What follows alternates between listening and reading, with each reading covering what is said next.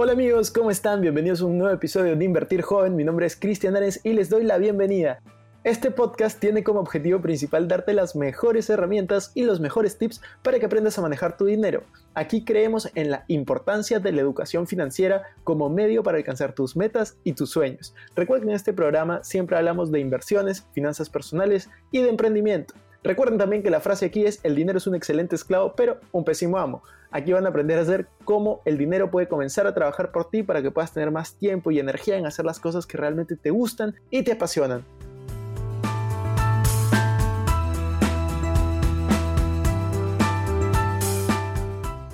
Estoy muy emocionado porque el día de hoy tenemos una invitada súper especial, una emprendedora por excelencia, Alarán Simena que es la fundadora de King Cronuts y tiene un blog que se llama The Real Deal en Instagram.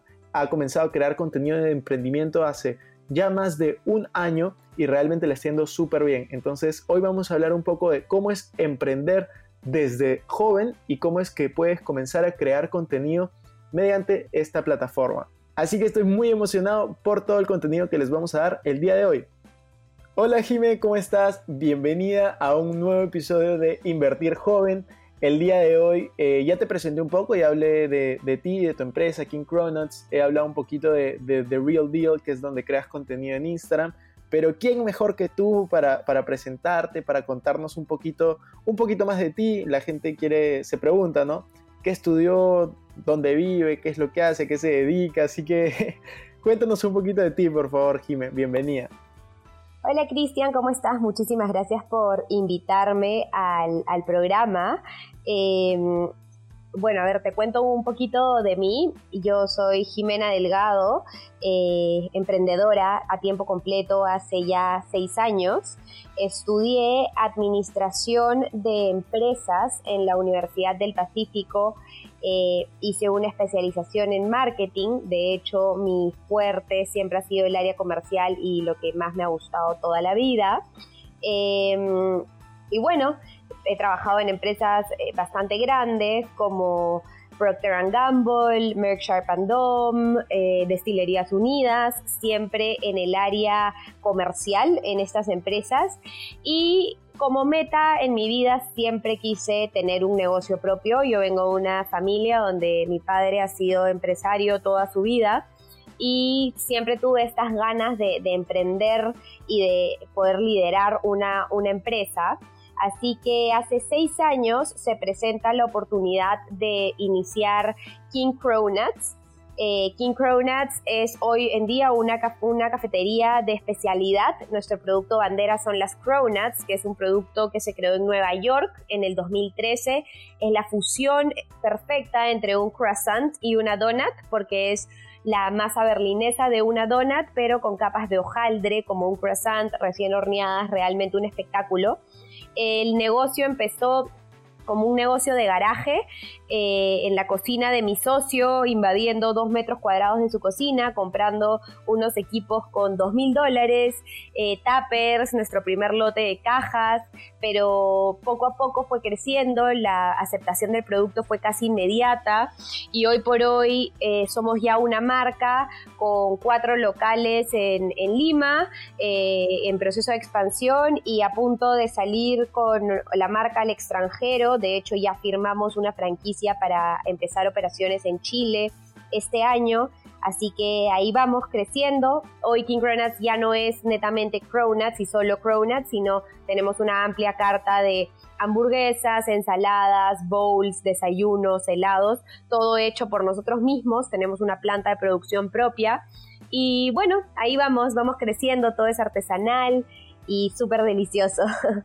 te felicito. Yo te sigo ya hace un tiempo y me parece increíble lo que vienes logrando, la persistencia y sobre todo la pasión con la que haces eh, las cosas. Realmente es admirable y eso se ve reflejado en los resultados, creo, no solo de tu empresa, sino de también tu marca personal, que es algo que vienes construyendo en, The Real Deal en, en Instagram. Y esta entrevista, para poner un poco en contexto a todos los que nos están escuchando, se da después de que hemos hecho un, ya un en vivo en, en, Instagram por primera vez, en donde nos contaste un poco tu experiencia en King Cronuts, un poco tu experiencia creando contenido hoy lo que queríamos era también profundizar un poco. Esta entrevista está, está en Instagram, en el de The Real Deal y en, en mi Instagram, en Marens Christian. Pero realmente yo lo que, lo que quiero también es un poco, hay mucha gente que nos escucha que es joven, que tiene menos de 40 años y que muchas veces hace justamente esa pregunta de cómo empiezo a emprender, no tengo dinero para comenzar y tú nos cuentas que empezaste con dos mil dólares. Entonces, eh, ¿qué, opinas de las personas que piensan que no tienen el dinero suficiente para comenzar a emprender? ¿Qué, qué consejo le podrías dar? Bueno, yo siempre creo que si sientes que no tienes dinero para empezar, no es necesario tener un alto capital para, para poder iniciar, ¿no? O sea, yo siempre he sido de la idea de que uno puedes empezar por con poco, como con tu producto mínimo viable, que en verdad en teoría debería ser súper barato, por así decirlo, eh, para poder empezar a testear el mercado.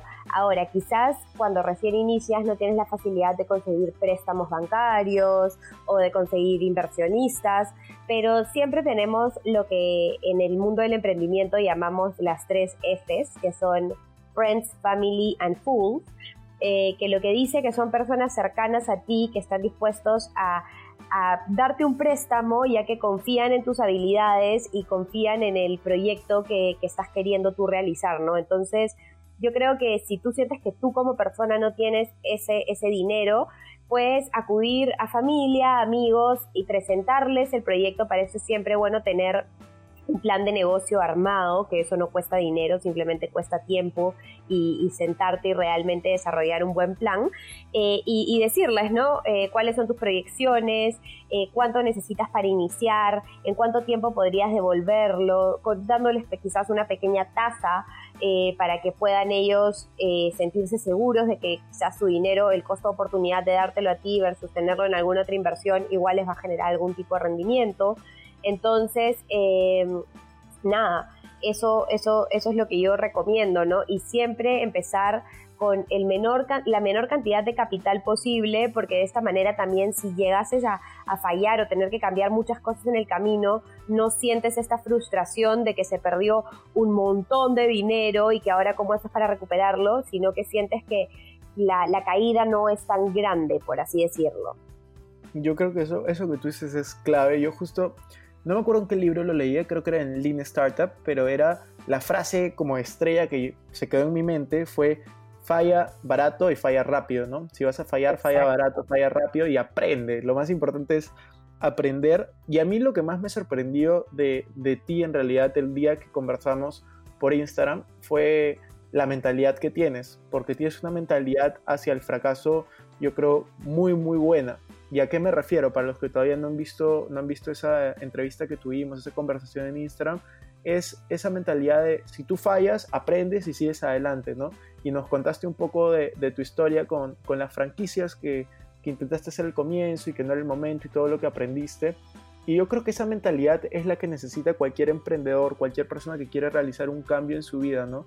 Entonces, no sé si en este momento tienes en mente, eh, Jime, algún otro fracaso que, fracaso entre comillas, ¿no? O aprendizaje, más bien dicho, que hayas tenido durante tu vida. Tal vez, por ejemplo, eh, no sé, durante tu época universitaria, hay muchas personas que nos escuchan y, son jóvenes.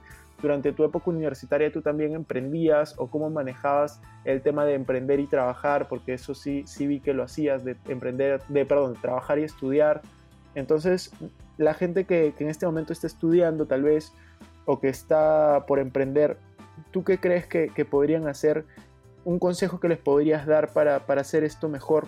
Yo creo que si uno quiere emprender con mucha mayor seguridad, ¿no? que, es por lo que entiendo a, lo que es, es lo ideal siempre.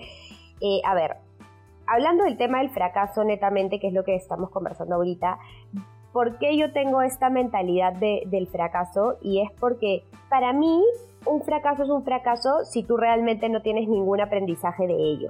Pero si es que tú fallas o te equivocas o te sale mal, pero aprendes algo, ya no es un fracaso, es un aprendizaje. Por ende, te llenas de conocimientos para seguir el camino y poder hacerlo mucho mejor em, en el siguiente proyecto que quieras hacer o en ese mismo proyecto, ¿no?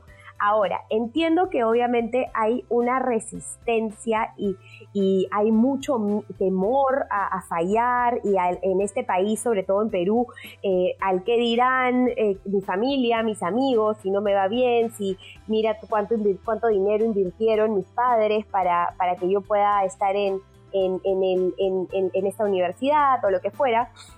Eh, pero pienso que ese miedo siempre va a estar y finalmente nosotros tenemos que encontrar la manera de que el miedo sea menor. A esto, ¿a qué quiero llegar con esto? Que uno tiene que tratar de validar ciertos eh, supuestos para tener muchísimo, para minimizar las posibilidades de, riesgo y fracaso y poder eh, maximizar las posibilidades de éxito. Entonces, por ejemplo, en un taller que, que doy yo que se llama Emprender para Trascender, eh, esta metodología nos habla de que nosotros tenemos que evaluar tres supuestos para comprobarlos y poder tener realmente un emprendimiento que tenga eh, muchísimo mayores posibilidades de éxito, ¿no? Entonces, estos supuestos son, para empezar, tú tienes que comprobar el supuesto del modelo de negocio, ¿ya? Entonces, ese, ese se llama el supuesto de valor. ¿Por qué? Porque nosotros siempre decimos, para cuando recién vamos a empezar y vamos a lanzar un, emprendimiento, decimos, yo supongo, porque no has comprobado, ¿correcto? Que, tu, que mi producto le va a encantar a las personas porque tiene tales y tales características y es lo máximo y, y mira, es mucho más nutritivo y es mejor. Entonces, hasta ahí puede ser que tu producto sea, pero es un supuesto hasta que tú no lo compruebes. Luego, hay otro eh, supuesto que es el de escalabilidad que es que tú dices, no, pero mi producto es tan bueno que yo lo voy a poder meter a todos los supermercados que existen en Perú, porque todo el mundo lo va a querer y porque el cliente va a exigir mis productos en Vivanda, en Wong, en Metro. Pero esto nuevamente es un supuesto y nosotros tenemos que comprobar, uno, el negocio tiene futuro, puedo hacerlo crecer, para esto uno que tiene que medir, tiene que medir el tamaño del mercado, tiene que conocer perfectamente su segmentación de clientes, eh, tiene que poder hacer pruebas con su producto mínimo viable para ver si es que el producto es aceptado y el cliente lo quiere comprar, cuánto está dispuesto a pagar, eh, para ver si, si, la cantidad de tickets que tú calculas vender por el mercado posible da la cantidad de plata necesaria para que sea un negocio rentable. Y finalmente tienes que medir el supuesto de operatividad que responde a la pregunta, ¿puedo construirlo, distribuirlo, generarle valor a mi producto y no fracasar en el intento? Entonces, hay tres variables que hay que tener muy claras porque nosotros los emprendedores empezamos a veces con mucha emoción, ¿no? De que, oye, sí, estamos seguros de que va a irnos increíble, nuestro producto es muy bueno y hacemos las cosas más que con que tomando decisiones analíticamente, tomando eh, decisiones emocionalmente. Entonces, si nosotros queremos realmente minimizar las posibilidades de fracaso, tenemos que ponernos serios y hacer todo este estudio previo al lanzamiento. Hasta ahí todo lo que yo te he dicho no te ha costado dinero hacerlo. O sea, hacer tu primer eh, lote de productos para testear si generan valor al cliente te puede haber costado muy poquito, como las primeras recetas, por decirte, de un postre, que sacas tu primer lote de 10 postres para, para dárselo a los potenciales clientes y venderlo a un precio mínimo. Eh, tampoco te ha costado analizar todo el tema del tamaño del mercado, tampoco te ha costado ver si tienes realmente la capacidad de ser eh, operativamente eh, factible la operación. Entonces, creo que mucho depende de qué tanto tiempo le das al, previo. Obviamente, esto no quiere decir que te demores meses eh, planificando, escribiendo, haciendo la, máxima presentación y PDFs, o sea, no, porque el emprendedor tiene que moverse, porque si tu idea se, se pasa, eh, quizás en menos de una semana, un mes, ya salió la idea de otra persona, ¿no? Porque de ideas no vivimos. Pero es como que tengas ese perfecto balance entre analizar eh, lo que estás haciendo y al mismo tiempo ya estar en la cancha metiéndole a la acción para que apenas valides que la cosa la estás haciendo por buen camino, inviertas y te lances, ¿no? Yo, yo estoy totalmente de acuerdo contigo. Yo creo que lo más importante es sacar tu MVP, tu mínimo producto viable, lo antes posible y lanzarte al mercado, ¿no? Porque, por ejemplo, yo cuando emprendí con manos, mi MVP fue un, fanpage en, en, Facebook, ¿no? Con un fanpage en Facebook comenzamos a generar venta y a conectar a todos por WhatsApp y una locura la operación, pero era como tenía que empezarse. Entonces, eh, yo realmente creo que la importancia de, de pasar a la acción es vital. Si nadie se pone a actuar, es, hay una frase, siempre me gusta decir frases que es información sin acción es pura alucinación. Entonces creo que se aplica para, para cualquiera que quiere comenzar a emprender. Y ahora justamente con este tema de, emprendimiento, ¿cuál crees tú, eh, que ha sido tu, mayor ejemplo para poder eh, empezar a emprender o momento que te haya marcado, ¿no? Porque ¿Hay algún momento en el cual tú dijiste, yo quiero ser emprendedora? Como... A ver, mi, principal referencia eh, ha sido mi papá. Y lo voy a mencionar siempre porque mi papá es una persona de 77 años hoy en día y él ha trabajado desde los 16 eh, estudió ingeniería de minas, pero luego estuvo en Arizona, le gustan mucho los caballos, estuvo, tuvo un rancho, etcétera, etcétera. Y la cosa es que él, yo lo he visto desde que yo soy muy chiquita, realmente sacar adelante cualquier cosa que él decidía hacer. Porque yo, para colmo, lo, bromeaba y le decía, tú eres el rey del recurseo. Y él me decía, ¿por qué? Y yo decía, porque no entiendo cómo haces tantas cosas. O sea, ha traído fue el primero en traer fuegos artificiales al Perú, trajo estos eh, luchadores de lucha libre eh, que, luchaban con máscaras, eh, fue el primero en, crear estos em, anuncios de publicidad que se ponen detrás de las puertas de los baños, no sé si alguna vez los has visto.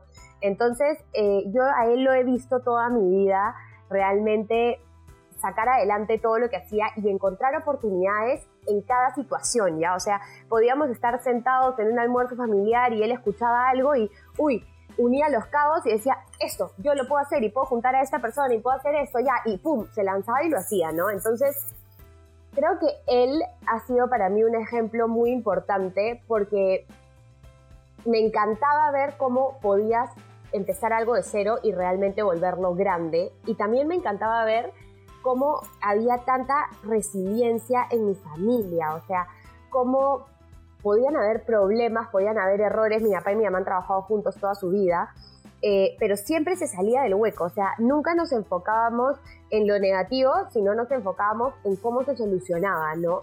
Y desde ahí yo dije, pucha, yo siento que tengo la personalidad muy similar a mi papá, me encanta el tema comercial igual que él, siento que incluso tengo mucha habilidad para el tema de relaciones públicas y esto, entonces eh, creo que él fue como que esta imagen que me guió a mí a, querer meterme en, el mundo del emprendimiento, a eventualmente llegar a ser una empresaria y, realmente como poder manejar y liderar eh, un negocio, si no es uno son varios. Entonces, eso por ese lado, en lo que es la persona o la imagen que yo tuve, y, escucha, en lo que me preguntas experiencias, de verdad he tenido varias experiencias que me han traído a, donde estoy hoy en día.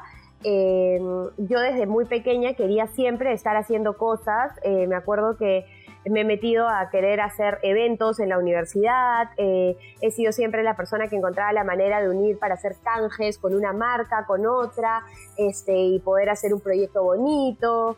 Eh, siempre he estado eh, he importado cosas de China, toallas, este, productos de artículos como para mujeres en, los veranos, que de hecho es algo que ya hago hace, hace varios veranos. Entonces como que eh, eso, eso, esa chispa que yo creo que uno tiene para, para decir, oye, yo quiero hacer todas estas cosas. Y también todas las cosas malas, por así decirlo, que me han pasado, han hecho que yo cada día eh, sea más fuerte como emprendedora o como empresaria, ¿no? O sea, eh, haber pasado a mi edad, porque cuando pasé el tema de las franquicias, que es algo que marcó mucho en mi vida, eh, que fue este tema de que yo me apresuré en franquiciar mi marca de manera local, o sea, en Lima, y resulta que no, no fueron errores por todas las partes, tanto en una mala elección de franquiciados como en un mal manejo operativo de nuestra empresa que era muy chiquita, en ese entonces.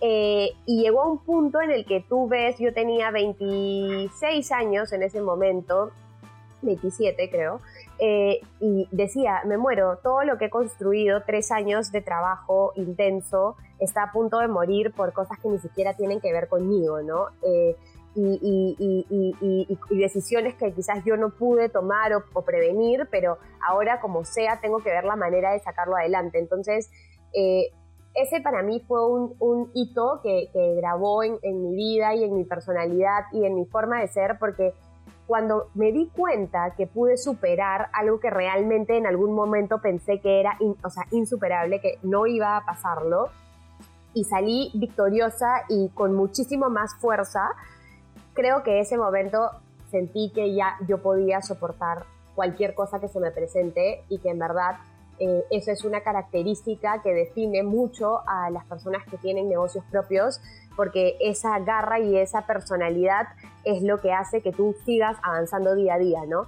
Entonces creo que esa es la respuesta en lo que es la imagen y los, eventos o acontecimientos que puedan haber pasado en mi vida para, hoy sentirme feliz donde estoy y, sentirme en la capacidad de poder aconsejar o, recomendar a, las personas, ¿no? Yo creo que lo que tú dices de... Yo, yo lo pongo como resiliencia la palabra, de tienes un fracaso o algo que parece un fracaso, un error, y tomas lo mejor de eso, aprendes y sales adelante, me parece realmente espectacular y creo que es algo que todos los emprendedores tenemos que, que tener en las diferentes experiencias que nos toquen, el otro día justo estaba hablando para, complementar un poco lo que dices con, un amigo y a mi amigo lo habían estafado con los ahorros de toda su vida. Yo le decía, agradece, agradece que tienes 25 años y te han estafado ahora y no cuando tenías 40 y una familia que mantener.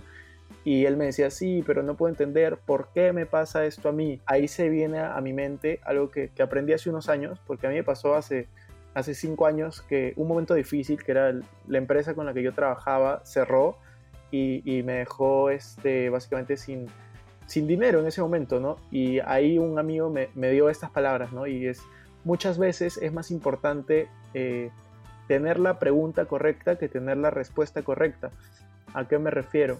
Muchas veces nos preguntamos, ¿por qué me sucede esto a mí? Cuando la pregunta adecuada debería ser, ¿para qué me sucede esto a mí? Entonces, realmente... Qué, buen eh, mensaje ese, ¿no? Tal cual, yo creo que es, es clave hacerte las preguntas correctas a ti mismo. Cuando tú tienes una conversación contigo mismo es, es, es muy importante no solamente decir ¿por qué me pasa esto a mí? Sino ¿para qué te sucede eso? Y probablemente si es que a ti en este caso no te hubiera pasado esa experiencia cuando tú tenías, eh, ¿cuántos, años dijiste? ¿25? 27 años. 27. Si no te hubiera pasado eso a esa edad, en ese momento, tal vez no estarías eh, en el punto que estás hoy, que estás mucho mejor que, que hace, no sé, tres años o cuatro años que, que, sucedió esta experiencia. Entonces, realmente yo creo que esto es eh, lo que marca la vida de un emprendedor.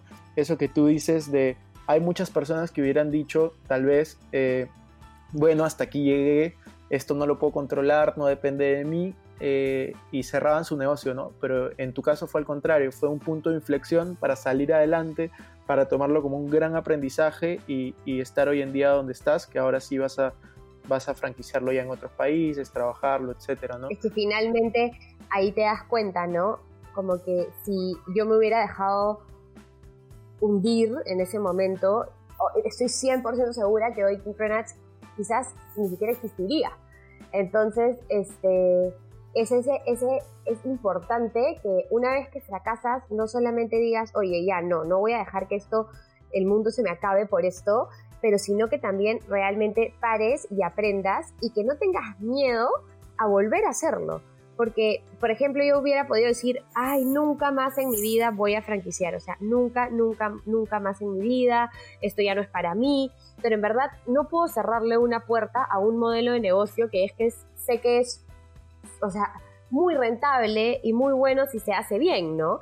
Entonces, este, ahí dices, no, no me voy, a, no me voy a, cerrar y a decir nunca más porque tuve un error, sino por lo contrario, voy a decir, a ver qué hice mal, lo voy a estudiar, lo voy a analizar, voy a aprender y ahora lo puedo hacer de nuevo y muchísimo mejor, ¿no?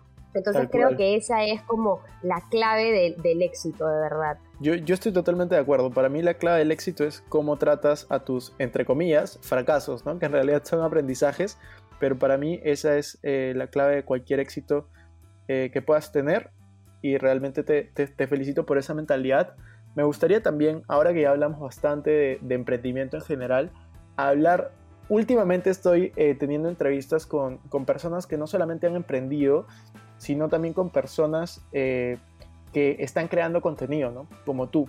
Entonces, me, gustaría hablar un poco del tema de creación de contenido. Muchos quieren comenzar a crear contenido eh, hoy en día, cuando tú le preguntas a, un niño, a una persona pequeña qué quiere ser de grande, te dice quiero ser influencer, quiero ser youtuber, quiero, quiero crear contenido, en otras palabras. Entonces, eh, justo, también lo hablamos en, en, Instagram, pero quería recalcar esto, ¿no? ¿Qué es lo que tú consideras clave para que alguien cree contenido con, con éxito, por así decirlo? Bueno, primero es aportar, o sea, tener contenido que genere valor para tu audiencia. Para eso, obviamente, tienes que conocer a tu audiencia, porque he visto muchos errores de, personas que lo que más les importa son los followers y la cantidad de seguidores que tienen eh, y empiezan a tener seguidores de todo tipo porque, qué sé yo, empiezan a poner pauta pero sin saber a quiénes se dirigen, a quiénes les va a interesar sus, temas, sin tener claro como que cuál es el perfil de esa persona que los quiere seguir, ¿no? Entonces, empiezan a, tener de todo un poco y no a generar una comunidad realmente sólida, que cada cosa que tú publiques realmente sume en su vida y aporte valor, que es lo que yo creo que todo el mundo debería de tener en las redes sociales. O sea, se está viendo mucho que últimamente las redes sociales están usando para destruir y no para construir. Y yo eh, no comparto eso porque para mí uno debería usar cualquier tipo de herramienta que le permita llegar a muchas personas para construir, ¿no? Y para hacer algo mucho mejor. Entonces, eh, creo que es sumamente importante conocer a tu audiencia, crear contenido de valor, eh, realmente ser consecuente tanto con lo que dices, con tus actos y sobre todo mostrarte transparente, real y tal y como eres, porque uno a veces comete el error de, por querer gustarle a todo el mundo, para que todo el mundo te siga y para esto, presentarte de una manera que no eres. Y finalmente eso dura poco tiempo porque uno, al final tú quieres seguir a alguien con quien realmente te sientes identificado y con quien realmente tú dices, oye, ¿sabes qué? Yo tengo los mismos valores que esta persona y yo defiendo los mismos puntos de vista, ¿no? Entonces, este, eso, o sea, mantente fiel a, ti, a tu causa, a lo que crees. Eh, cuando tengas algún tipo de opinión, dala, pero también aprende a expresar tu opinión antes de querer ser influencer o líder, o líder de, de opinión, porque a veces muchos cometen el error de simplemente usar la cámara como para empezar a decir todo lo que piensan, pero uno para realmente usar algo así tiene que saber informarse, conocer del tema, saber cuál es la manera correcta de dirigirse. Em, no sé, ya ser una figura pública te expone, al ser un influencer, te expone muchísimo y te expone tanto a cosas buenas como a cosas malas. Entonces, también es muy importante saber, eh, como se dice, bañarse en mantequilla y que a veces gente que no le vas a caer bien le, te resbale lo que, lo, que, lo que te dicen o si te ponen comentarios horribles porque tampoco le vas a caer bien a todo el mundo, ¿no? Sí, yo creo que lo que dices es importantísimo de ser coherente. O sea, para mí lo más importante es ser coherente entre lo que dices, lo que haces y lo que promueves por tus redes sociales. Y también es muy importante, yo creo que añadir ahí la constancia. Si quieren crear contenido y lo que sea, tienen que, tiene que realmente apasionarte porque vas a tener que ser súper, súper, súper constante. Sí. Y ya para ir este, avanzando con, con esto, Jimé, quería preguntarte algo que, siempre pregunto a los invitados en el podcast y es cómo Jime maneja sus finanzas personales, cómo manejas tu dinero, eh, cómo es que, pudiste, por ejemplo, para hacerlo más, más acotada la pregunta, cómo es que pudiste, por ejemplo, juntar esos dos mil dólares para empezar tu negocio, ¿no? Porque alguno no va a faltar que diga, ok, ella tenía dos mil dólares, yo no tengo ese dinero, entonces, este, ¿cómo llegaste a ese punto y cómo es que actualmente manejas tus finanzas personales? A ver, yo eh, siempre he sido bastante ahorradora, por así decirlo. Em, siempre he tenido, por lo mismo que vi a mi familia pasar por, altos y por bajos, siempre supe que el valor del dinero. Em, sobre todo cuando me mudo, muy joven, yo me voy de mi casa como a los 23 años, eh, digo, me doy cuenta ahí de que, oye, ¿cuánto cuesta cada cosa, no? Desde cosas tan pequeñas como comprar el aceite de oliva rico que me gustaba, que yo asumía que siempre tenía que estar en la despensa de mi casa y, y no era así, ¿no?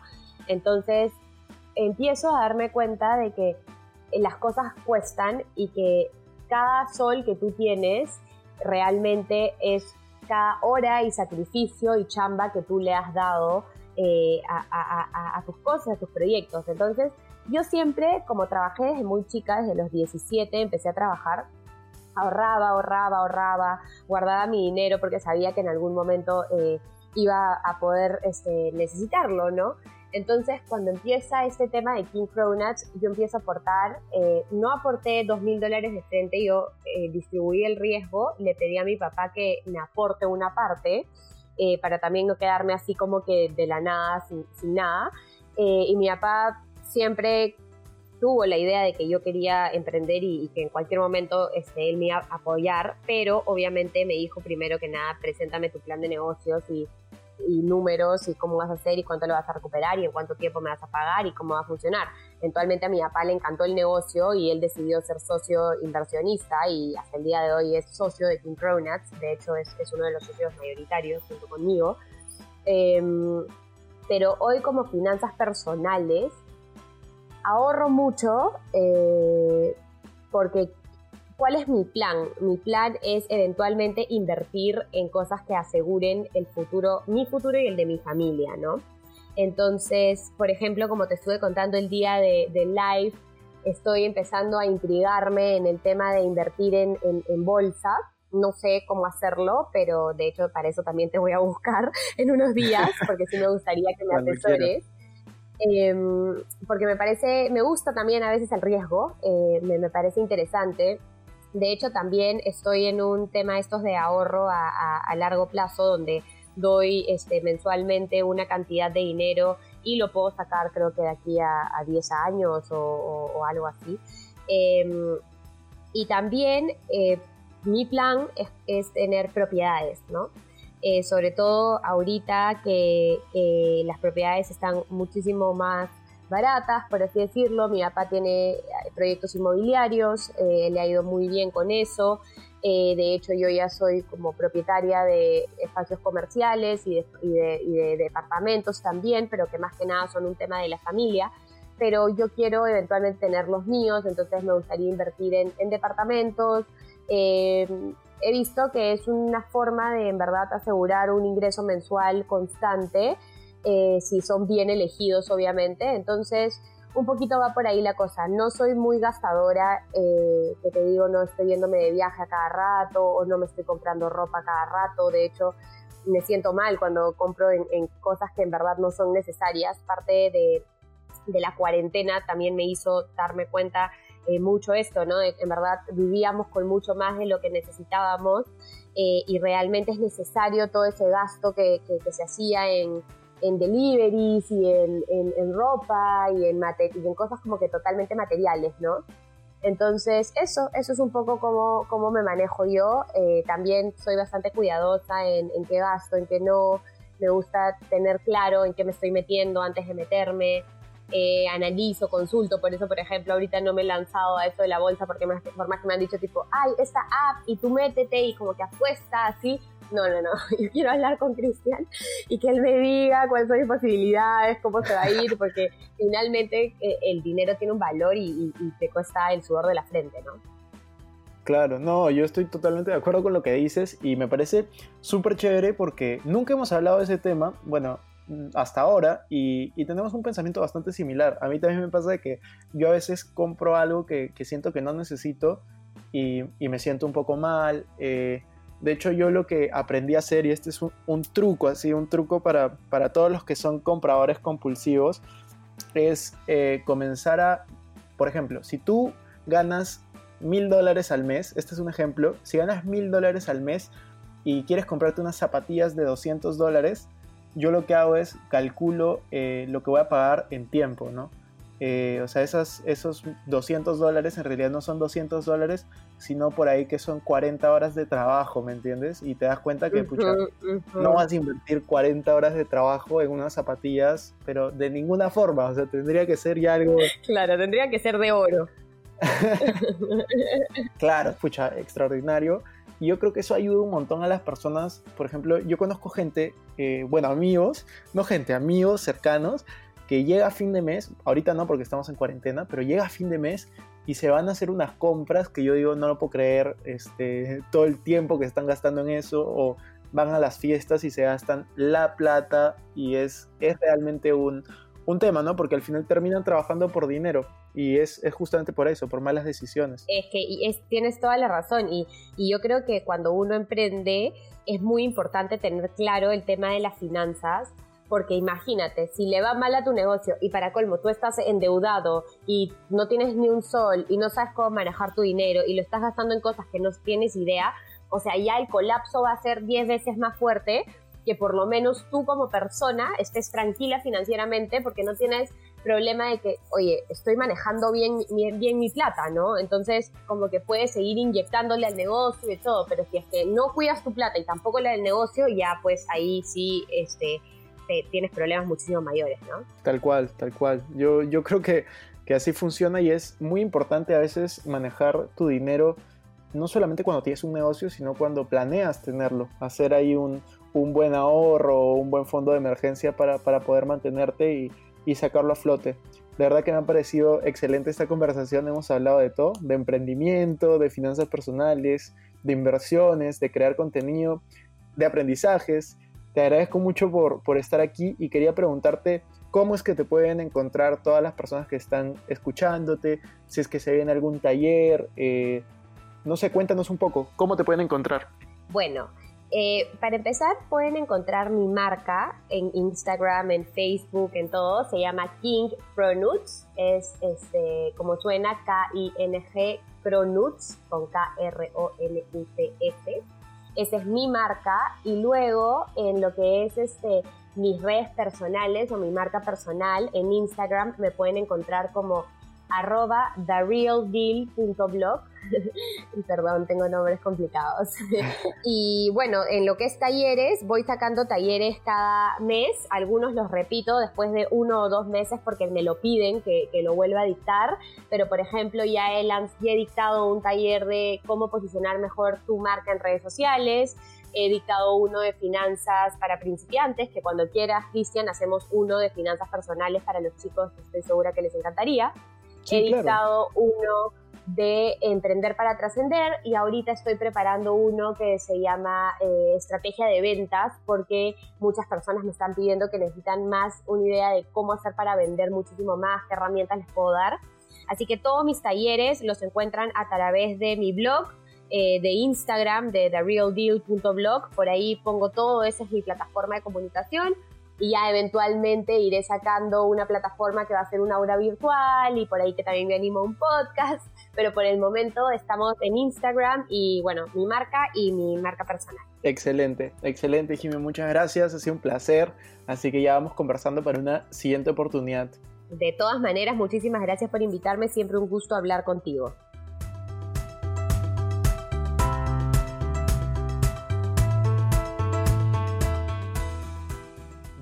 Eso fue todo por este episodio. No me quiero ir sin antes invitarte que te suscribas a mi canal de YouTube. Me puedes encontrar como Cristian Arens. También a que me sigas en Instagram como Arens Cristian y que te unas a todos nuestros grupos gratuitos de WhatsApp, Facebook, Telegram. Los links van a estar en la descripción. No se olviden también de visitar nuestra página web invertirjoven.com donde van a encontrar artículos sobre finanzas personales, inversiones y emprendimiento. Si nos estás escuchando desde Spotify, no olvides ponerle follow para no perderte ningún episodio. Y si estás en iTunes, ponle 5 estrellas y comenta. Gracias por estar aquí, conmigo hasta la próxima semana y recuerda que la frase de este programa es, el dinero es un excelente esclavo, pero un pésimo amo. Hasta la próxima.